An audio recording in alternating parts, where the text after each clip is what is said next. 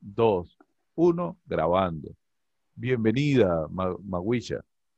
Hola, Jorge, ¿cómo estamos? El día de hoy, ¿de qué vamos a tratar?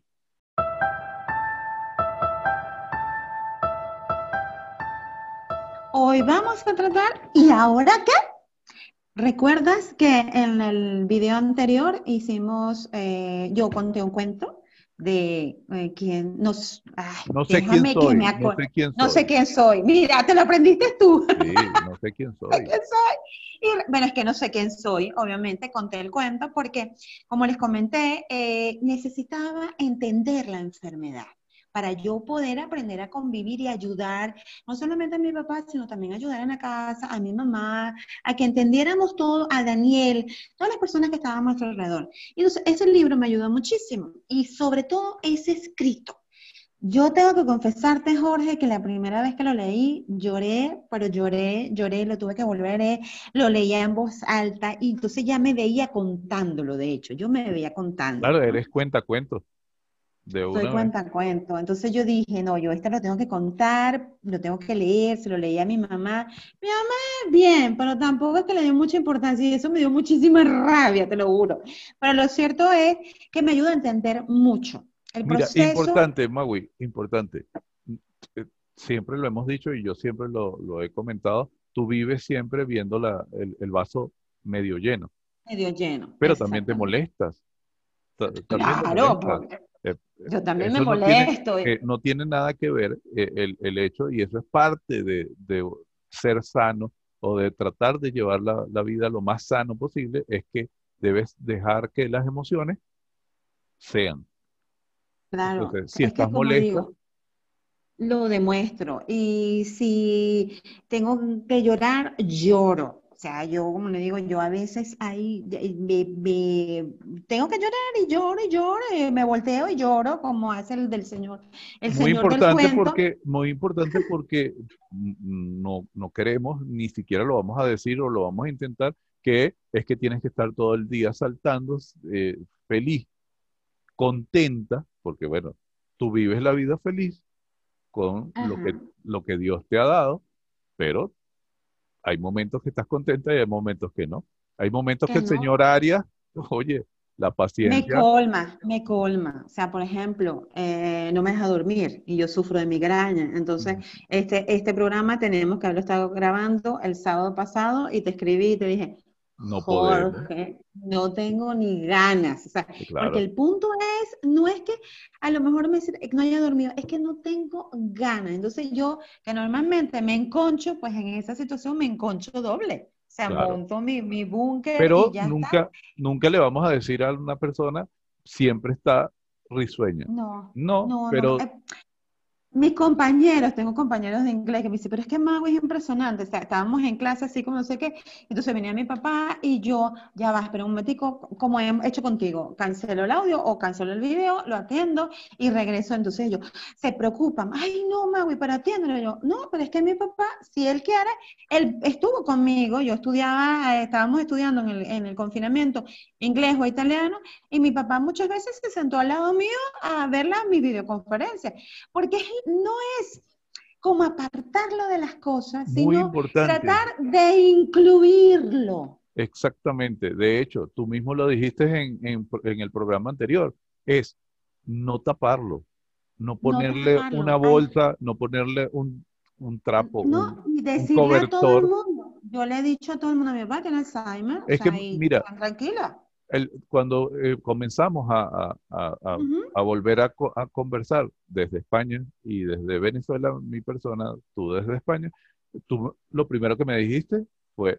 eh, mi papá tiene Alzheimer y de repente voy a atenderlo, de repente se va a meter en la conversación y a raíz de eso fue que nació esto que nació esta serie de Conviviendo con el Alzheimer, señor Ares. Pues nada, ¿y ahora qué? ¿Qué es lo importante? O sea, ya vieron el, el video anterior donde sale cómo se siente, cómo es el Alzheimer desde el paciente, desde la persona con el Alzheimer. Entonces, partiendo de eso, pues nada, ¿qué hice? Me inscribí en el curso, hice el curso a distancia, pedí hacer mis prácticas en el lugar donde, que es en la Asociación de Familiares y Amigos de Alzheimer Bierzo, donde hice un curso de cuidadores, Eh, ahí fue donde empecé a conocer muchísimo más todo lo que tenía que ver con los, perdón, los centros de día. Ya mi papá, previamente, gracias al curso que hice, conocí los servicios sociales que pueden atender a las personas con dependencia y de con dependencia en España, independientemente de cuál sea su condición.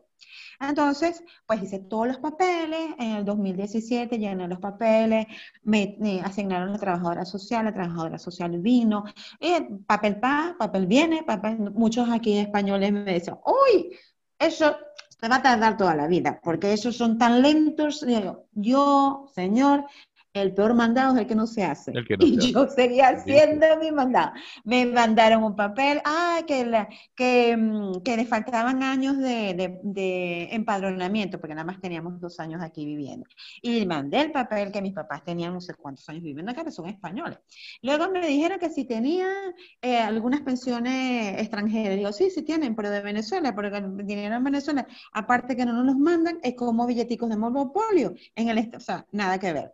Y ahí, diciendo eso, el 4 de julio me llegó la, carta. O sea, fíjate, tú no tardó tanto. O sea, desde enero metí los papeles en diciembre, en enero trabajadora social, devolvieron dos veces los papeles para pedir más cosas y en julio ya tenía la resolución. O sea, que si le hubiera hecho caso a la gente, no hubiera hecho el mandado y no me hubiera podido dar la resolución de dependencia. Y bueno, con eso ya fui a la trabajadora social, muy linda, se llama Nuria, y me dijo que, bueno, que me daba, que ella me aconsejaba el, el, auxiliar de domicilio, y bueno, me iba a cuadrar con mi mamá ese día, y al día siguiente le iba a llamar, tenía el, el alarma a las 9 de la mañana, y a cinco minutos antes de las 9 de la mañana me llaman de Servicios Sociales de León, no mentira, de aquí de Ponferrada para decirme que había un cupo para un centro de día, que era lo que yo quería, porque es el oxígeno del día, que él iba de 10 hasta las 6 de la tarde, nos daba, pues, bueno, una posibilidad de descanso, de, y además, mira, la estimulación que le dan en los centros de día son geniales.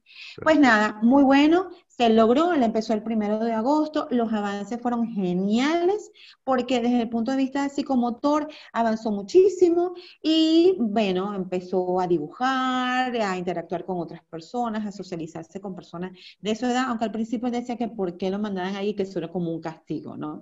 Porque claro, veía a otras personas que estaban a lo mejor peor que él y él decía, pero ¿por qué mandan acá? En un grado de degeneración más Ah, complejo. Entonces, bueno, bueno, papá, pero entonces luego él decía, pues tengo que reconocer que me va bien, porque cuando hago los ejercicios, pues nada, mira cómo estoy mejor. Y entonces todas esas cosas lo ayudaban. Mira, muy, muy este, importante. Y yo creo que para, para, para concluir, hoy, para concluir este, este programa importante, formarse. Formarse. Una, una, de las cosas que hiciste, este, buscar ayuda Buscar ayudas de todo tipo. No, no quedarse con la pena de que haya que. No, ayuden, búsquenla. Ojo, no lo estoy diciendo con, un orden de prioridad, pero es también eh, identificar, ¿sí? Que tienes la condición o que tu papá tiene la condición y poder decirlo. Y poder decirlo, y decirlo sin sentir ni vergüenza, porque esa es una de las cosas, por lo menos aquí la vergüenza es una cosa terrible, ni sentir culpa tampoco si lo llevas al centro de día. Mira, eh, yo te voy a decir algo, eh, existía un tema, no sé si eh, voy a decir, todas las personas que se tomaban las fotos en 1900 atrás, 1900 algo, se tomaban las fotos en 1940, 1950 60, se tomaban la foto y se cubrían, si estaban en silla de ruedas, se colocaban una manta. Se colocaban una manta. ¿Y sabes por qué era la manta? Para cubrir la silla de ruedas. la discapacidad, sí. La discapacidad. Entonces, es algo que tenemos nosotros y que tenemos que quitarnos. Es, si tiene la discapacidad, hay que decirla. Ese es el primero. Yo, en este caso, igual, ya digo, para mí no es una enfermedad, pero es una condición. Para mí yo lo veo como una condición, porque si lo ves como una enfermedad, es, como... No, no, es que es hacer una condición, es una condición, tú lo tratas más como persona que como una enfermedad que solamente le dan medicamentos. Exacto. Ah, claro, porque tenías toda una estructura farmacológica. ¿sí? Exactamente. Pero, la parte personal estaba perdida. No Exactamente. Entonces, en la familia. creo que con esos puntos podemos ir avanzando. Tú, persona que estás allí, que nos estás viendo, nos estás escuchando, si tienes una persona, un familiar o un amigo con esa condición, siguiendo estos puntos, creo que vamos a poder ir avanzando.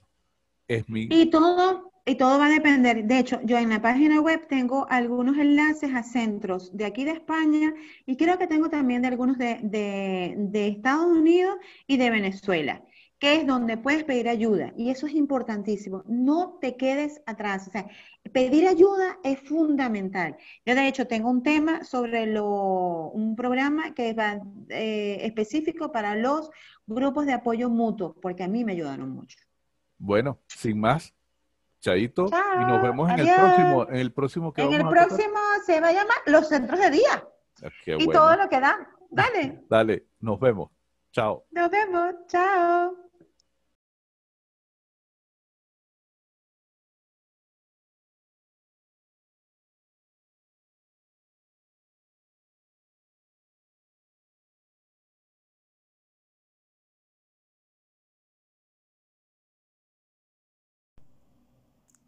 Aquellos dos, aquellos dos se pusieron a hablar y se olvidaron de mí, como siempre. Me ignoraron como el, como el vecino. Ah, que yo le quería decir que me tenían secuestrada y no me hicieron caso. Se olvidaron de decir de las dos únicas cosas que yo realmente sé. Que no me gusta que me lleven lo contrario. ¡Ay! Que me pongo bravo, histérica con los cinco sentidos. Y la otra es que encanta que me den abrazos. Se olvidaron de esas dos cosas. El Jorge y la mahuicha que se pusieron a hablar de más. Ah. Ahora como magua. Les voy a contar. Eh, a cualquier persona, a cualquier persona, tú las calmas con un abrazo. Porque en cualquier enfermedad, en cualquier situación, en cualquier condición, el amor, el amor es el que va a ser. aparte que el amor es la, la- la- la- memoria emotiva, es lo última, la última que pierde. Entonces, fíjense lo importante es de darle amor, pero no solamente amor en acciones, sino abrazar, tocar, besar. Los que vivan en sus casas con su, con su mm, este, familiar, pariente, abuelo, hija, esposa, eh, esposo, que sea, que tenga Alzheimer, por favor.